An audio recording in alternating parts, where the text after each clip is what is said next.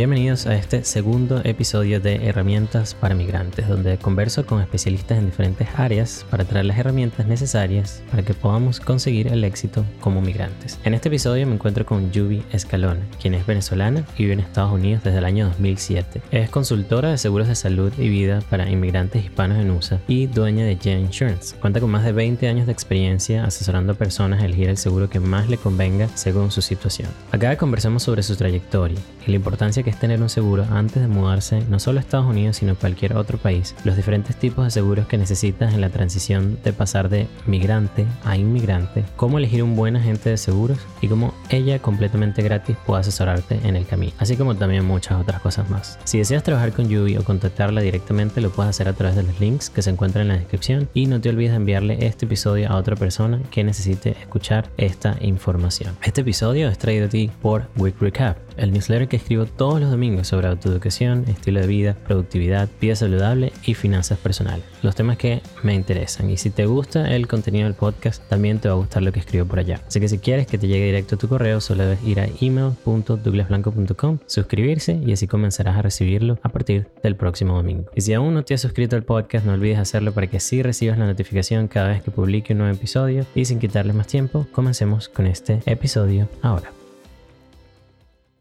Yo Escalona, bienvenida a este segundo episodio de Herramientas para Migrantes y es genial comenzar así contigo porque en Venezuela y en nuestros países en Latinoamérica no tenemos esa educación en seguros, no estamos acostumbrados a tener eso y, por eso quise de una vez cuando, cuando apenas comenzamos a hablar traer toda esa información que tú tienes y tratar de condensarla en, en este episodio para darnos no solo a los hispanos sino a... a esto, es una información que debería tener todo el mundo y bueno, tú que trabajas con hispanos desde J-Insurance, que nos traes toda esa información para, para conocer lo importante que es tener un seguro, así que bienvenida a mi migrantes exitosos. Muchas gracias, Douglas. De verdad que te agradezco mucho tu tiempo, tu intención de invitarme y el aporte que le estás dando a nuestra comunidad. Claro, es que, es que justo cuando, cuando hablamos antes, antes de comenzar, tú que estás allá en Texas eh, y, dijiste algo que, que, me dejó allí marcado como eh, el, el hecho de tener un seguro y, y, algunas veces hasta de no tenerlo puede significar la diferencia entre el éxito y en no poder conseguirlo porque esto puede afectarte financieramente. Entonces, primero para que ellos te conozcan un poquito, cuéntame quién es Lluvia Escalona y cómo comenzaste tú en el área de seguros.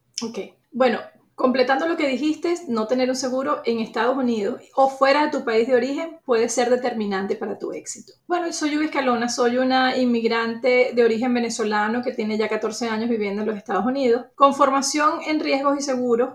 Desde mi natal Venezuela estudié riesgos y seguros en un instituto especializado en riesgos en Venezuela, donde se estudiaba solamente riesgos. Mi mente está entrenada desde que soy muy pequeñita eh, a ver riesgos. Yo vivo en función de riesgo. Para mí, sentarme en, un, restaurante, yo veo el riesgo de por dónde voy a salir por la puerta de emergencia. Cuando voy manejando en una autopista, sé cómo evitar riesgo. Yo vivo siempre observando riesgos. Em, soy muy previsiva en cuanto a tomar eh, todas las medidas necesarias para estar lista que en caso que algo pudiera pasar yo tenga una herramienta que me permita mantener la tranquilidad. Y de eso se va a los seguros para los inmigrantes en Estados Unidos. Haber hecho el recorrido como inmigrante, ya teniendo 14 años aquí viviendo en Estados Unidos, me ha hecho ver eh, la gran necesidad que, que significa para los hispanos tener tranquilidad con respecto a la salud. Porque tú que eres inmigrante también sabes que llegar con la incertidumbre y conseguir un trabajo, eso no es mayor problema. O tener o no tener trabajo no es un problema. Tener o no tener un estatus migratorio a veces tampoco es un problema. Pero no tener salud es un gran problema. Porque aquí si usted no produce, no hay dinerito en el bolsillo. Y si no hay dinerito en el bolsillo, comienza el estrés. ¿Y el estrés qué hace? Que nos enfermemos más. Entonces, el tener cubierto ese, ese, ese,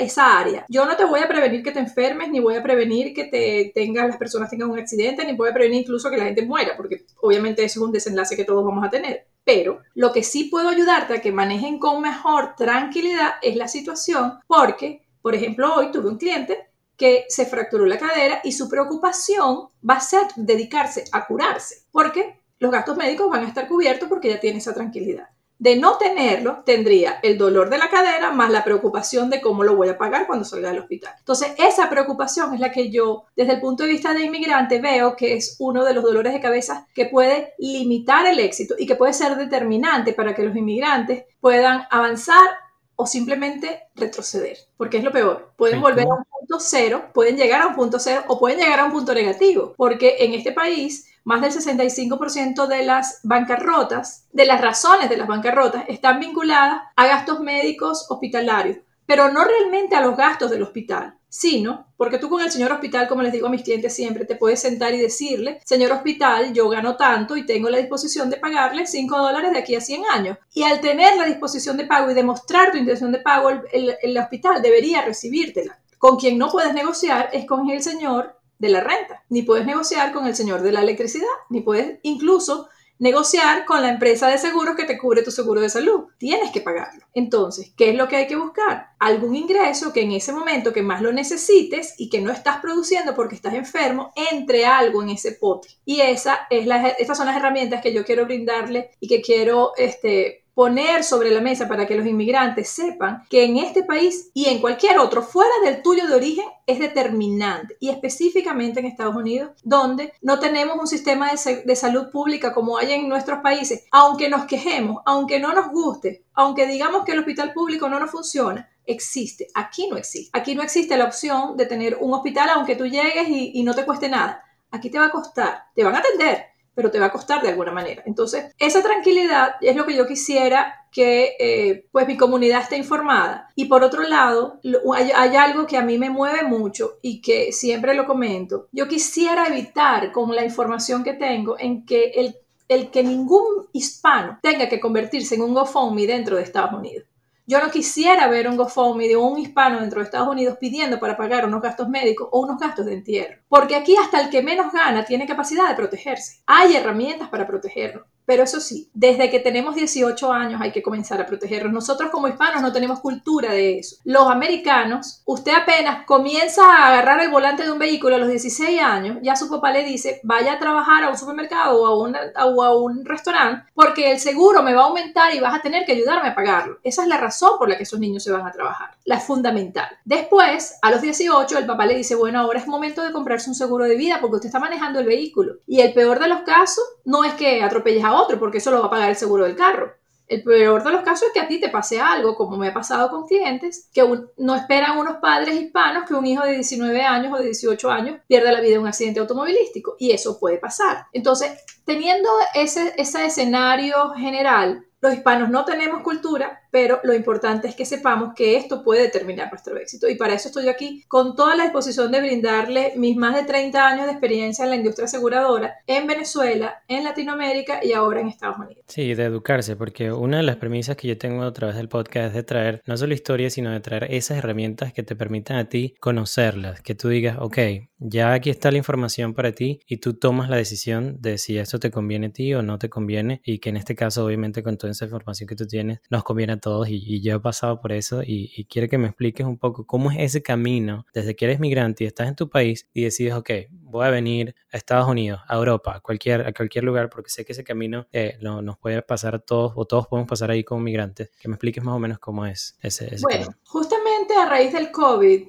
Douglas, el, el, tema de la salud se ha convertido en algo que ha cambiado su prioridad. Antes del COVID, los seguros estaban en el número 7. El primero era el techo, el segundo era el trabajo, el tercero era la comida, el cuarto era el entretenimiento, el quinto era la educación, miren el orden en el que íbamos, el sexto era eh, disfrute, lo que es de relajación, vacaciones, y el séptimo eran los seguros.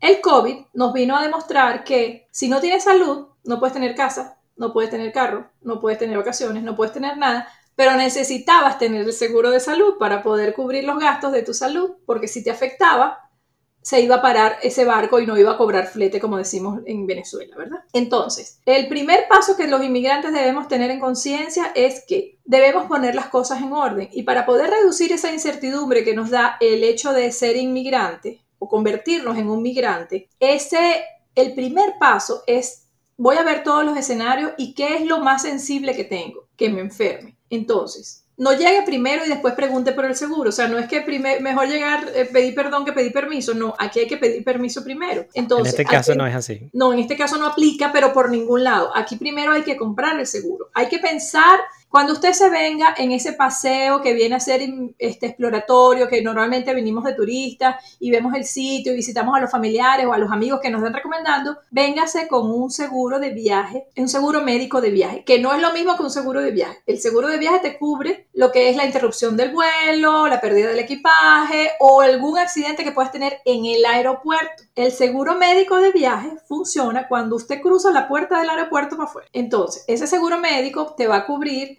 emergencias. Emergencias y algunas eh, enfermedades virales o infecciosas que se pueden desarrollar en corto tiempo. Si usted viene y lo que vino fue pensando que el seguro médico le va a cubrir una operación de corazón abierta que le dijeron en su país que se tiene que hacer, no va a funcionar. Les digo lo que no. Para eso no sirve va a servir para infecciones y accidentes de emergencia, Tratamientos de emergencia, alguna este, intoxicación alimentaria, algún tipo me, de... Me imagino cuando, cuando tú dices de que si usted cree que eso le va a funcionar es porque hay personas que te lo han preguntado anteriormente, ¿verdad? Porque hay quienes le han dicho que sí lo cubre, porque hay quienes dicen que sí lo cubren desde el desconocimiento y entonces desafortunadamente muchos inmigrantes que no validan la información, por eso es que hay que reducir la incertidumbre validando la información y ojo, lo que yo les estoy diciendo les invito a que lo validen también, este, porque van a encontrar la respuesta. Luego, cuando vienen con ese viaje exploratorio, usted vino con su segurito de viaje ya vino, ya vio el sitio, ya vio las escuelas para los muchachitos, ya vio dónde puede conseguir trabajo que su amigo lo va a poder ubicar, ya todo eso, si pensó en venirse como inmigrante, si vino como, como inversionista y que ya vio la casa que quiere comprar, todo eso, o la empresa que vino a comprar, o, como estudiante, la universidad que vino a comprar, ojo importante, los estudiantes deben venir asegurados porque se los exigen para la visa de estudiante. Hay unos seguros de estudiante, cómprenlo antes de venirse, desde su país le va a salir mucho más económico. Además, le va a salir no solamente mucho más económico, sino comparativamente con los seguros locales le va a salir bastante más económico. Y los beneficios son mucho más grandes. Siempre los seguros de, estudiantes, llámese para pregrado, posgrado o máster, usted va a tener eh, muchísimas más coberturas, pero te va a servir solamente mientras tengas visa de estudiante. Entonces, continuando con esa área, eh, ya nos regresamos a nuestro país a poner en orden esos, esos documentos, las cuentas bancarias, los documentos migratorios que nos exige el abogado, las cosas de estudio, vender el carro, la casa, tal, pone todo en orden. En ese momento, meta en la lista comprar seguro de salud internacional. ¿Por qué? Porque los seguros médicos, los, primero los seguros son empresas con fines de lucro. Al tener fines de lucro, obviamente, ellas deben tener una ganancia. No son un departamento de beneficencia, ni tienen que cubrirle todo lo que usted quiera. Es un negocio que básicamente viene con base en un contrato. En ese contrato, usted asegurado a cambio de una prima, le transfiere el riesgo a esa empresa aseguradora que usted humanamente no va a poder cumplir, no va a poder cubrir en el caso de que se materialice una situación que usted está asegurando, que en este caso son los gastos médicos hospitalarios. Al tú transferirle eso a la compañía, hay unas condiciones que hay en ese contrato, hay ciertas figuras, términos que debemos familiarizarnos, deducibles, copago, este, que es una sala de emergencia, que es una sala, una sala de urgencia, ese tipo de cosas tenemos que comenzar a identificarlo y al comenzar a leer ese contrato ya comenzamos a educar.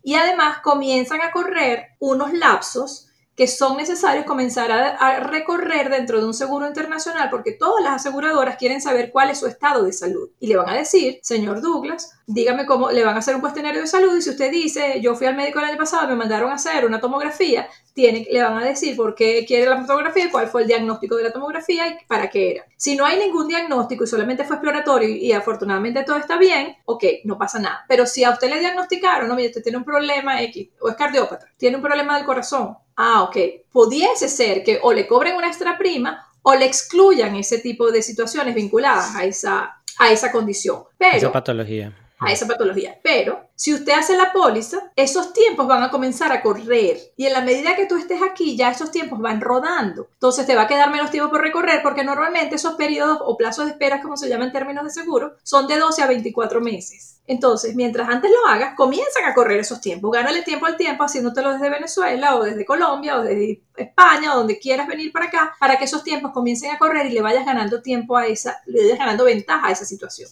obviamente cuando estés aquí te va a ser... Desde tu experiencia quisiera preguntarte algo allí rápidamente. ¿Qué pasa si por alguna razón y desde tu experiencia eh, la persona miente o hace caso omiso a una de estas preguntas y luego una vez que está acá tiene alguna razón por esa patología que lo lleve al hospital? ¿El seguro igual se lo cubre o normalmente no? Porque todas las patologías tienen un, tiempo... de desarrollo Tienen un periodo de estimado. Y con esa base médica es que, los que las aseguradoras van a partir. las, las aseguradoras tienen un departamento médico que hace y que evalúa los casos. Los casos no los paga un técnico de seguros, los casos los evalúa un departamento médico y ese departamento médico va a decir, mira, esta operación sí requiere 10 días de hospitalización.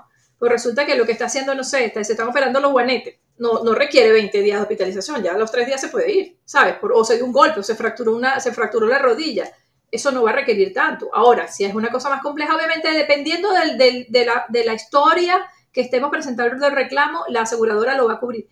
Si viene atado a una de esas enfermedades preexistentes, lo más probable, que ya se lo hemos advertido, es que no lo va a cubrir porque el contrato así se lo indica. Ahora, ¿qué pasó? Si a mí me dio una, una neumonía y entré al hospital por una neumonía, pero en el tratamiento del susto, de la cosa, me excluyeron las enfermedades eh, por decirte, cardiopática. Pero estando dentro de la operación o me están haciendo algo o me tuvieron que poner, no sé, un entubarme, me da un infarto, tu diagnóstico de ingreso no fue el, el problema fue cardiopático, fue lo otro. Entonces, este, eso, eso va a tener siempre, dependiendo cómo haya sido el ingreso.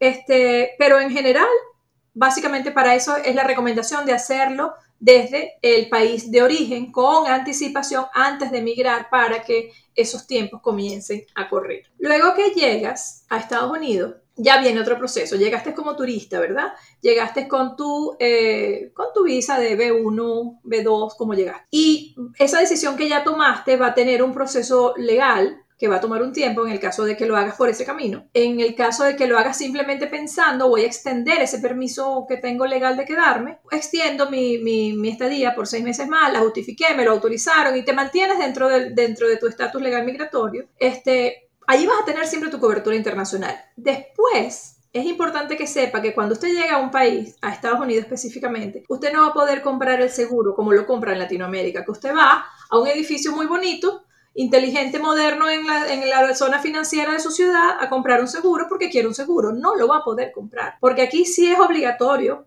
por ley, tener seguro para los residentes temporales, permanentes o ciudadanos. Eso lo que indica es que usted sea un residente temporal o permanente Temporal puede ser estudiante, puede ser con un permiso de trabajo temporal, puede ser eh, que, vengas por inversión de una empresa o que vengas por un proyecto determinado y esté justificado legalmente esa estadía temporal. El permanente, obviamente, cuando ya te haces residente permanente, ya el ciudadano. Por ley, todos los ciudadanos dentro de Estados Unidos deben tener seguro local. Eso es lo que la gente comúnmente llama como Obamacare. Esa es una ley que se llama Affordable Care Act. Esa ley nos obliga a todos los que son residentes temporales, permanentes o ciudadanos a tener el seguro. Pero y eso debe ser desde tu punto de vista personal o a través de tu empleo. Si usted no tiene seguro por el empleo, usted tiene que autoproveerse su seguro. Debe usted cubrirse. La ley te obliga a que lo hagas. Hace unos años atrás había una penalización. En este momento la penalización fue reducida a cero, pero la ley sigue estando activa. Está instalada. Ahora, cuando tienes la opción de eh, tener ese número de identificación local, no pasa nada. Terminamos con el seguro que teníamos en nuestro país de origen el, internacional y nos pasamos al seguro local.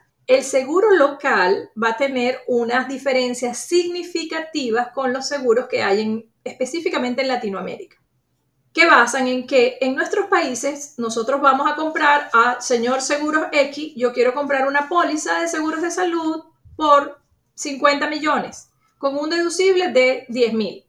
Y ese es el pro contrato que yo hice. Ya, ya chequearon que yo estoy sana, que sí, que tengo la edad, que, estoy, que lo puedo hacer y que tengo el dinero para pagar. Cuando yo le digo a esa aseguradora, ya yo sé que mi límite son los 50 millones. Y lo mínimo que voy a, y para que se active la cobertura son esos 310 mil que decidí tener de deducible, ¿verdad? Por eso me cobran una prima. Aquí no hay ese techo. Aquí la ley te obliga y te, te, te permite tener un seguro a través de una plataforma que para nosotros es una cosa extrañísima, que yo se los comparo a los, para que lo entiendan en términos más simples, lo comparo con esas plataformas que tenemos para comprar vuelos, vuelos aéreos. Es decir, si usted se mete en, por ejemplo, en Expedia, usted puede comprar un boleto de Nueva York a París por tres o cuatro líneas por las que estén disponibles en ese momento, en ese día, a esa hora. Esa misma plata, un similar a esa plataforma se llama el Marketplace, que es donde colindan todas las aseguradoras, así como en Expedia están todas las líneas aéreas, en el Marketplace están las aseguradoras a nivel nacional pero que específicamente a ti te van a poder conectar dependiendo de dónde vivas. Es decir, en tu zip code, en tu código postal. A tu alrededor es como tú vas a poder, te van a geolocalizar cuando tú haces tu petición de tu seguro en esa plataforma, pero ya, ojo, ya debes tener tu número de Social Security. Obligatoriamente que ya lo tengas en tu mano, no que te lo aprobaron y viene en camino y te lo juro por un puñado de cruces, no, que lo tengas en la mano. Porque si usted dice que ya yo puse las huellas para que me den el número de Social Security y no le ha llegado, usted va a tener un periodo para demostrar que lo tiene. Si, es, si no cumple, le, le van a cobrar el seguro de una manera muy sorpresiva. Ahora, otro de los beneficios que tiene el seguro en Estados Unidos es que primero no tiene ese límite que teníamos en Venezuela. Lo segundo es que tiene, la ley obliga a que tenga 10 elementos fundamentales, que te cubra la medicina preventiva, es decir, no vas a tener que pagar por hacerte tu chequeo anual preventivo. Cero, pagas cero. Tienes ese beneficio obteniendo un seguro a través del marketplace, que es lo que la gente conoce como el famoso Obamacare y lo, lo, refresco. Después, todo lo que tiene que ver con tus medicinas, con tus gastos hospitalarios, con tus gastos de em, exámenes, eh, em, medicamentos. Eh, tiene también la parte imagenología. de imagenología, también todo lo que son las terapias, también todo lo que tiene que ver con cuidado necesario en, casa en algunos casos, salud mental, visión y dental infantil, porque es el chequeo del desarrollo fisiológico de los seres humanos. ¿ok? Entonces, esos 10 puntos van a estar cubiertos obligatoriamente dentro de lo que es el seguro. Lo que no te cubra esos 10 puntos le pueden llamar seguro, pero no lo es. Parece, camina, se mueve, pero no es. Entonces, número uno, que venga a través del marketplace para que sea un seguro individual. Dos, porque me cubre esos 10 puntos.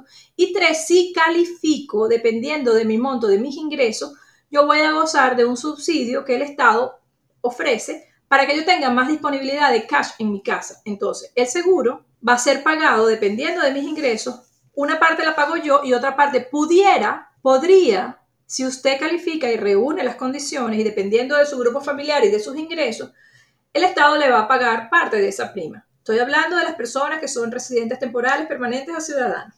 Eso es lo que la gente Eso es lo que se llama tax credit, que como es lo que recibe es. Tax credit como subsidio del marketplace. Ese subsidio no viene del Estado, viene de su propio dinero. ¿Por qué? Porque el Estado contablemente, eh, cuando uno va a declarar impuestos en cualquier lugar del mundo, por los gastos de salud te hacen una devolución, un retorno al año siguiente cuando tú declaras impuestos. El Estado, con esa, plataforma que crearon, que se llama Marketplace, a través de esa ley, lo que buscó fue, dijo, ah, bueno, vamos a hacer algo. En vez de yo devolverle el dinero, porque yo soy señor Estado, déjame darle el beneficio de que lo que le voy a devolver, porque ya sé que su proyección de ingresos es X, porque él me lo juró, y me dijo que iba a ser tanto, y si no fue exacto, va a sentir las consecuencias en el momento de pagar los impuestos. Si fue exacto, yo le voy a dividir eso que le toca devolver en 12 pedacitos y ese pedacito, en vez de dárselo, se lo voy a dar al seguro para pagar parte de la prima. Y el asegurado solamente va a pagar esa diferencia que corre. ¿Lo ves claro? Sí, clarísimo. todas estas cosas las he entendido porque yo he sido parte del marketplace, eh, tengo mis seguros a través de allí, todas estas partes sí, y se entiende clarísimo de la forma en la que tú lo explicas. Ajá, estoy, ¿te parece que, que, ese mundo denso lo estoy explicando de una manera que lo entiendan muy fácil tus seguidores? Eh, me, me parece increíble porque muchas de las veces que, que de, de los episodios que he grabado, siempre digo, wow, ojalá te hubiese conocido a ti hace cuatro o cinco años cuando llegué aquí a Estados Unidos porque todo esto me ha tocado a mí aprenderlo solo y eh, por eso traigo todas estas herramientas de manera de traer a todos, todos estos hispanos que tienen conocimientos justos, tan, tan exactos como tú, de manera que se le hagan mucho más fáciles a, los, a las personas que están escuchando aquel podcast. Porque todo esto me encanta, pero, yo considero que es que yo puse así esas siete prioridades que tenían seguro, para mí estaba casi que de segunda. Entonces todas estas cosas yo las recorrí desde siempre y, y, eso es lo que no quiero que les pase a los que no, nos están escuchando, sino que sepan que esto hay que hacerlo y que tienen que correr ya al marketplace a ver cuál es ese seguro que pueden conseguir. Así que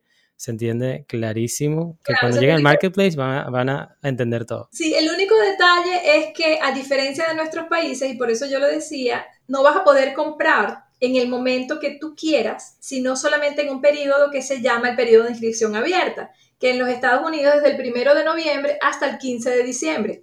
¿Está claro? Ahora, este año, a raíz del COVID, abrieron un periodo especial adicional desde el, primer, desde el 15 de febrero hasta el 15 de mayo, pero eso no ha pasado desde el 2014 hasta este año, porque bueno, gracias al COVID decidieron hacer esta ventana especial. Lo que te quiero decir con esto y lo quiero puntualizar es que en el marketplace solamente hay una ventana durante el año para inscribirte. Si usted no se inscribe en esa ventana, solamente va a poder hacerlo si y solo si usted tiene un evento calificado de vida.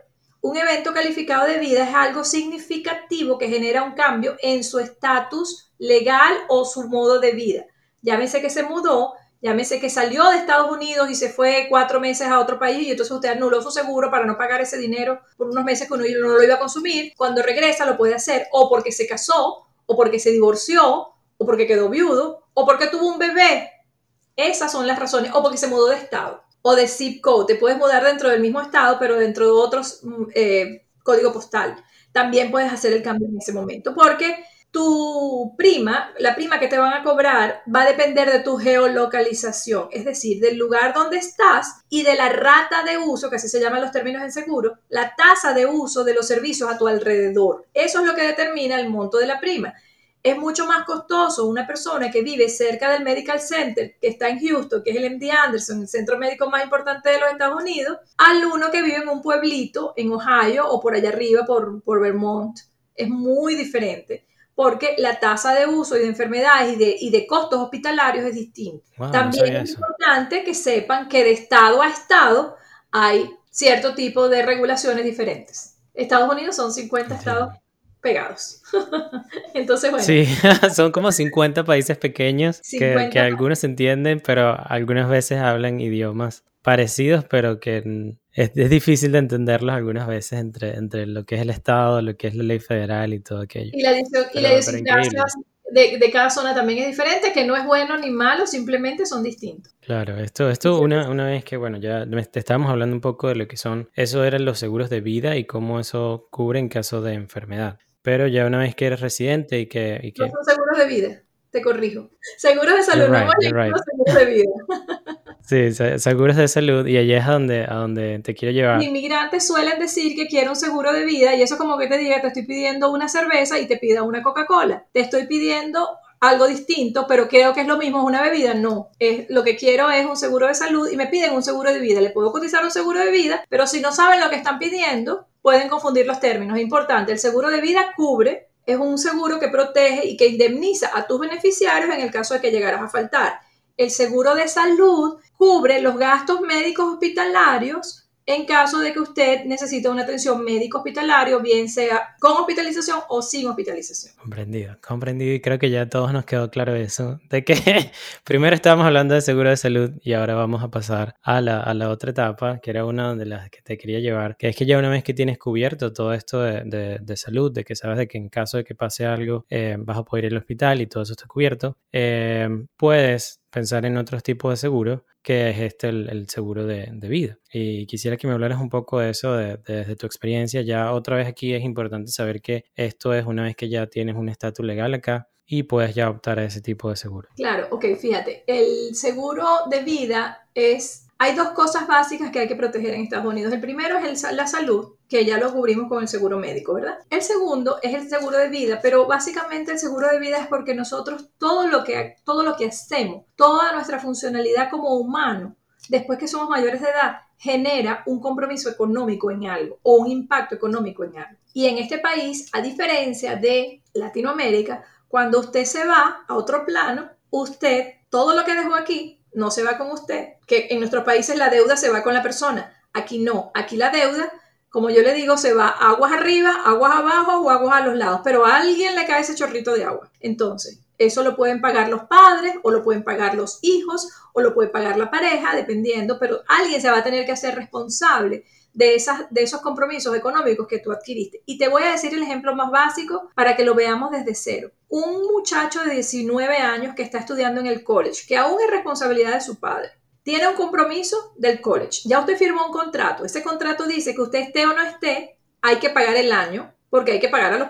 Se, se calcula el ingreso de la universidad en función del pago de los estudiantes. Entonces usted esté o no esté, se vaya o no se vaya, van a tener que pagar ese contrato. Uno, si la persona parte, sus beneficiarios tienen que honrar esa deuda. Entonces, por ejemplo, desde un muchacho de 18 años debería tener un seguro de vida, con eso es lo que te estoy diciendo. No solamente va a quedar el seguro de vida, Tienes un celular que pagar, que hay un contrato que pagar. Y te esto lo estoy poniendo en las dimensiones más pequeñitas para que lo puedan visualizar. La dimensión más pequeñita debemos Netflix. Sí, ya estoy haciendo yo números en mi casa. Si estamos hablando del celular, ya son mil dólares. Si es el college, ya son unos 30 mil, 50 mil dólares más o menos. Debemos el carro, debemos el, eh, todas las aplicaciones que tenemos en el celular, debemos la tarjeta de crédito, debemos la renta, debemos los servicios que ya tenemos un contrato y que para poder salirnos de ese contrato hay que pagar las penalizaciones y usted, eso no le importa si usted está o se fue para el, para el cielo o se fue para con, con el que usted se haya querido ir, con los extraterrestres, con quien sea, hay que pagarlo, punto. Entonces, gasto básico, seguros de salud. Gasto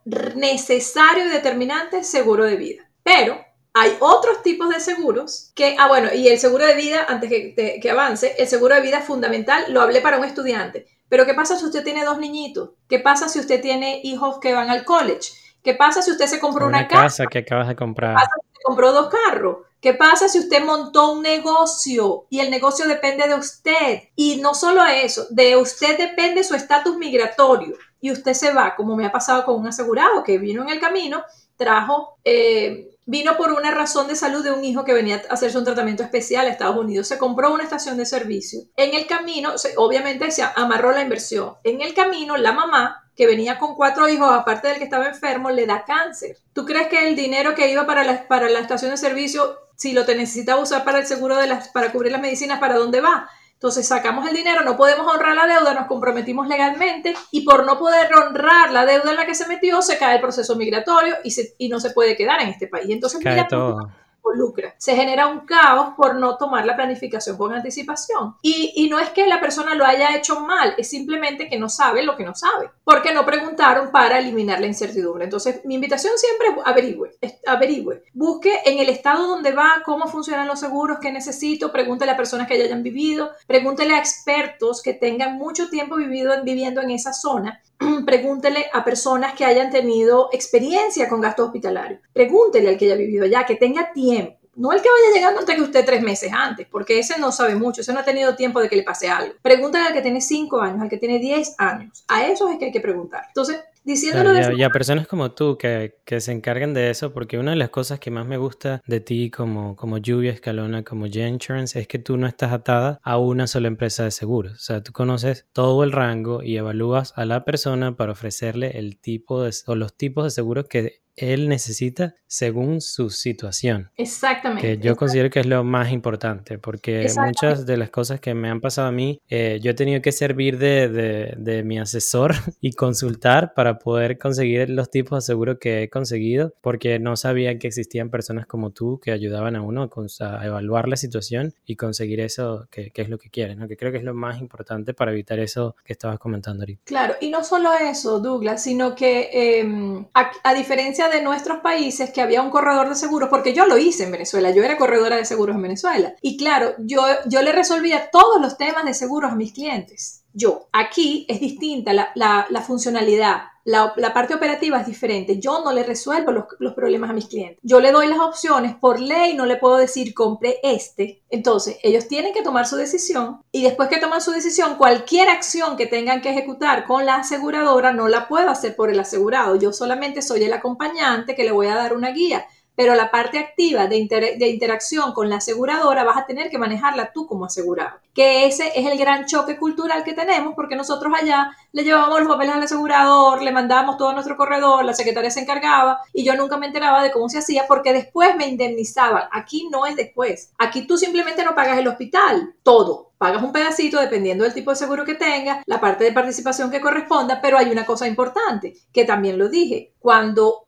en Venezuela tenemos ese seguro que tenía, o en Colombia, o en Argentina, o en México, que tiene un límite hasta 50 millones o hasta 100 millones. Aquí no, después que uno supera un monto, la cobertura es ilimitada con el seguro de salud. Entonces, eso es una de las tranquilidades que tenemos también aquí, por otro lado. Continuando después del seguro de salud este, y del seguro de vida, hay otros seguros que los inmigrantes no conocen y que yo los recomiendo ampliamente porque le van a dar una tranquilidad importante en el momento, sobre todo en ese estatus que, que, estamos como en el limbo, donde no somos de allá, no somos de aquí, porque todavía no me ha llegado el cambio migratorio, porque todavía no tengo el estatus, porque algo pase. Es esa base que debemos tener que nos proteja por si algo nos llegara a pasar con nuestra salud. Supongamos que no se tomó la previsión y no se compró el seguro internacional. Supongamos que no tiene todavía el número de identificación. Hay un camino. El camino que pueden tener es, no vas a poder cubrir el, la gasto hospitalaria porque todavía no reúnes el requisito de tener el número de identificación. Lo que sí puedes cubrir son ciertas, eh, ciertas protecciones de ingreso. Es decir, hay unos seguros que con el impacto que tenga tu salud te pueden poner dinero en tu bolsillo, eso se llaman seguros complementarios. Existen seguros complementarios que son de indemnización a ti. Ya te hablé que el de salud paga los hospitales, ¿verdad? Ya te pagué que el de vida le, indemniza a tus beneficiarios, ¿verdad? Para cubrir ciertas necesidades. Este seguro complementario que te hablo es para ponerte dinero a ti en el caso de que a ti algo te pase o, o, que te pase a ti y no se afecten los tuyos este, por tu salud. Entiéndase, una, esto se llama, por ejemplo, un protector de accidentes y enfermedades o una cobertura de seguro complementario. Eso te pone dinero en tu bolsillo cuando tú entras a un hospital y te hospitalizan, ¿ok?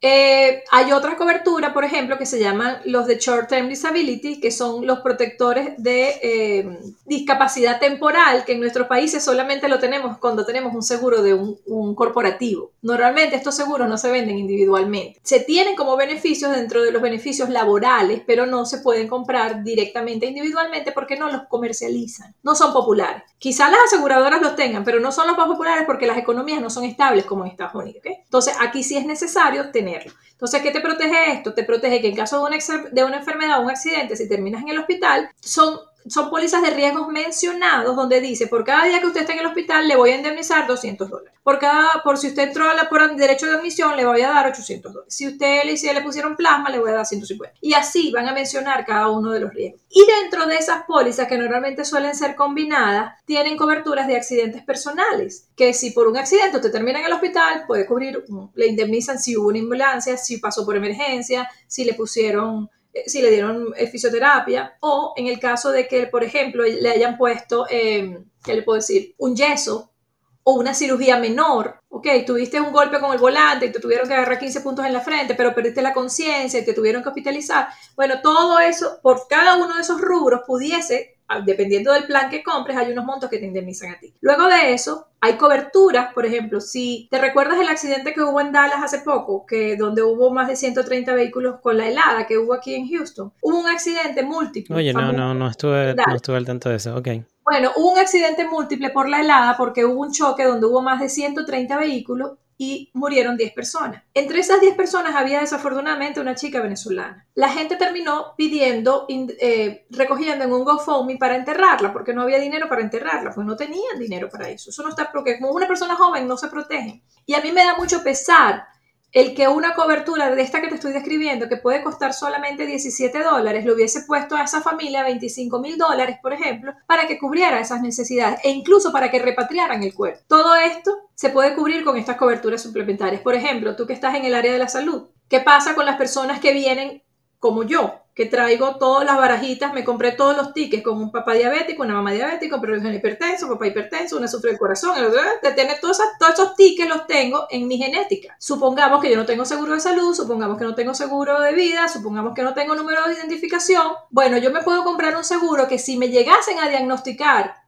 o me llegase a dar un infarto, hay pólizas que me ponen a mí en mi bolsillo, tome, Yubi, protéjase por usted. ¿Cuánto puede, por qué cobertura puede cobrar? De 10, de 15, de 20, hasta de 50 mil dólares. Y en el momento que ese diagnóstico llegue, o un cáncer, o una parálisis cerebral, o un tumor, me dan un monto específico para que yo me dedique a curarme, porque no voy a poder trabajar. Entonces, esas protecciones de salud existen. Pregúntenselas a su agente de seguros de salud, que si es una persona formada, que tiene, normalmente yo recomiendo busquen gente que tenga trayectoria en su estado, que conozca, el que le vaya a asegurar que viva donde usted vive. En este estado, en este país uno tiene que licenciarse como agente de seguros de salud y de vida por estado. Y está bien, yo podría tener una licencia como no residente en, los otros 49 estados. Yo vivo en Texas. ¿Qué pasa? Incluso la gente que vive muy lejos de mí en Texas, yo tengo que averiguar bien, aunque yo conozca la ley de Texas, tengo que averiguar bien cuál es el nivel de satisfacción, porque no todas las aseguradoras que cubren Houston cubren Amarillo,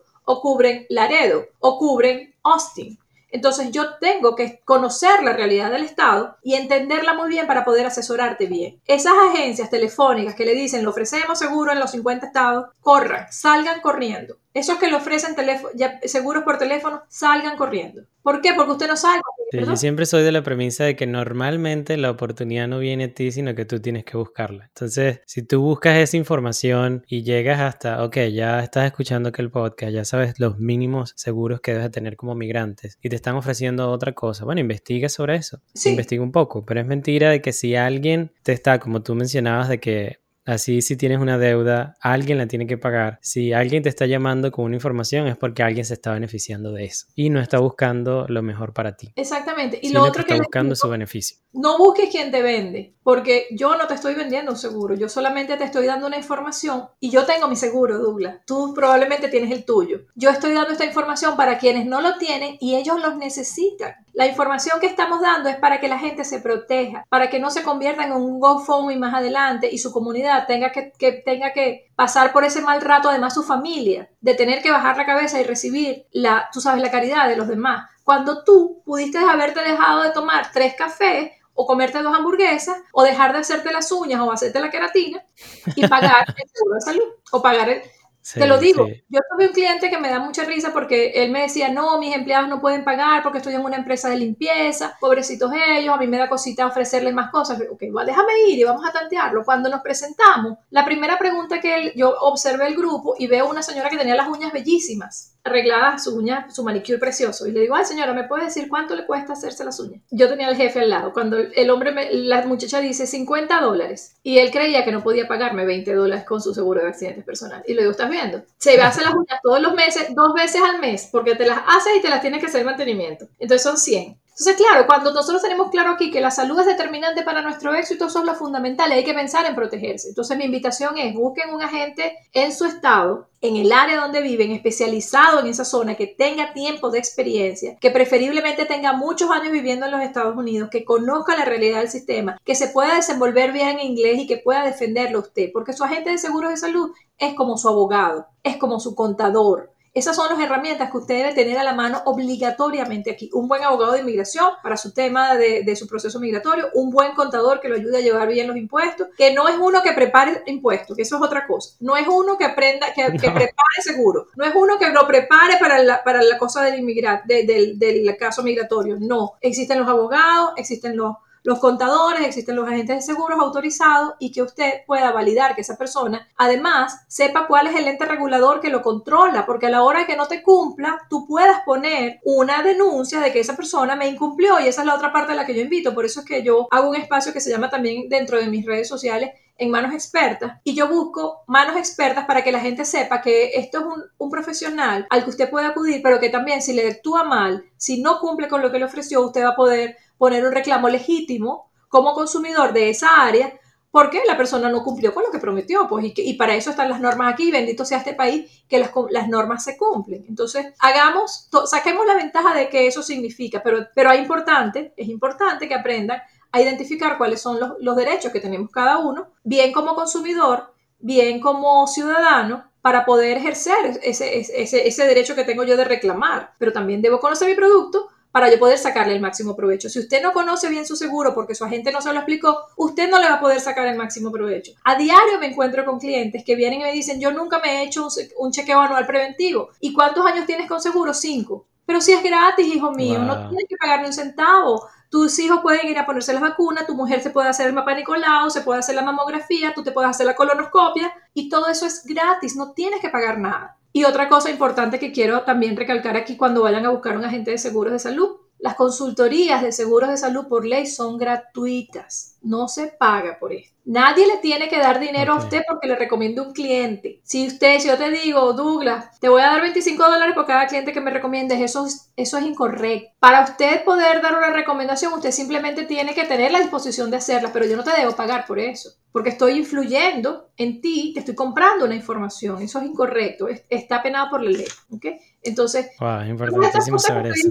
son fundamentales y que muchas veces la gente por desconocimiento, muchas veces los clientes me dicen cuánto cuesta su sesión, porque además como, como yo les pido que tomen una cita en una agenda, creen que va a ser como un abogado. No, señores, es gratis. Por ley es gratis. La, la asesoría es más, Usted puede asegurarse por su cuenta y eso va a poder hacerlo en un momento. Cuando usted conozca su seguro de salud, cuando usted ya conozca la ley, claro, va a ser siempre más cómodo tener una Yubi que lo guíe, que lo acompañe, que te diga por aquí y por allá. Y eso está bien. Eso no te va a costar más a ti, eso le cuesta a la aseguradora. Porque otra cosa importante, si usted compra un seguro a través del marketplace, pagues 5 mil o pagues cero, que hay gente que no paga nada, que le paga 20 dólares, por eso a mí no me pagan más por comisión. A mí me pagan un fee por cada persona que se asegura y es un fee muy estándar entre las aseguradoras. No es una cosa que me van a dar un porcentaje como, como si yo te vendo una casa, me voy a ganar un porcentaje que normalmente la gente conoce de porcentaje. Aquí no. Aquí es un fee, por eso no importa qué tan caro qué tan barata sea la póliza para ti, porque para mí es transparente. La otra cosa importante es que te va a costar nada a ti buscar un agente. Por eso es que es muy fácil, búscalo. Si vas a tener a alguien que te puede guiar por ese recorrido y te va a ahorrar errores que puedes cometer y que te puede costar dinero y tiempo, busca una buena compañía, una buena orientación profesional, que eso te va a ahorrar tiempo y dinero, pero busca una persona experta, valídala, busca casos de éxito con esa persona. No te dejes llevar porque es el primo del primo del primo y tengo el compromiso, es ay, me da pena. Aquí la pena cuesta plata. Y si exhibes, ¿sabes que existe algún directorio donde uno pueda buscar por estado agentes de seguro o no existe algo así como en, eso? En Texas, en Texas existe el Texas Department of Insurance, por ejemplo. El, La institución que no, usted puede buscar el National NPM Ay, me agarraste fuera de base con ese número, te lo debo, pero este... No, no hay problema, claro. Por estado, la, regulación nacional, a ti te dan un número como agente a nivel nacional, ¿verdad? Que es mi National Producer Identification. Eso me lo da este, la Comisionaduría de Seguros a nivel nacional. Pero después tengo el Texas Department of Insurance, que es la Comisionaduría local, que es la que me regula a mí y la que defiende a los asegurados, pero también es el intermediario entre los asegurados y las aseguradoras o viceversa, ¿ok?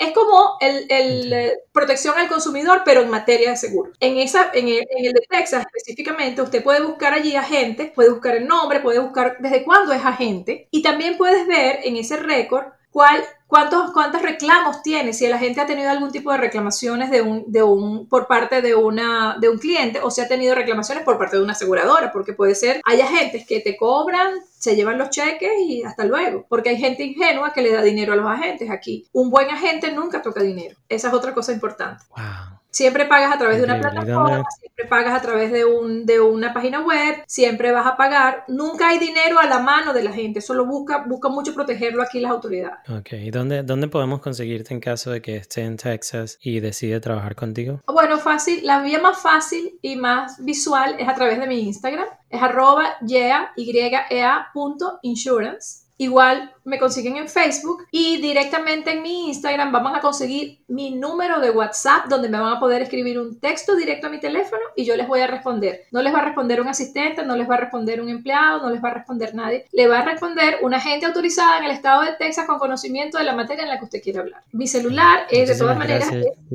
832 531-0002. Ahí está. Genial, ahí lo vamos a poner en la, en la descripción para que los que estén en Texas, pues bueno, pues sepan que pueden trabajar contigo directamente. Y te doy las gracias a ti porque toda esta información que trajimos ahorita, lo mencionaba anteriormente, y ojalá lo hubiese tenido yo cuando llegué acá, pero nunca es tarde para poder acomodar las cosas. O sea, nunca es tarde para una vez que escuches esto, pues vayas de una vez al internet, vayas a Google y busques un agente de seguros que esté cercano a ti y que puedas conseguir ese seguro porque es, es, es importante independientemente de la, de la edad que tengas, que estés asegurado y que eso es lo que va a permitirte que seas un migrante exitoso. Así que gracias, verdad, Yubi. No, muchas gracias a ti, Douglas. Y bueno, este, espero que esta información le sea de utilidad a tu comunidad. Espero que si con que una persona se asegure después de que haya escuchado esto y tenga la tranquilidad de que puede dormir tranquilo, porque si algo pasa, eso va a estar cubierto, me doy por servido. Yo también. Gracias, verdad. Esto fue Lluvia Escalona de J Insurance para migrantes exitosos. Gracias.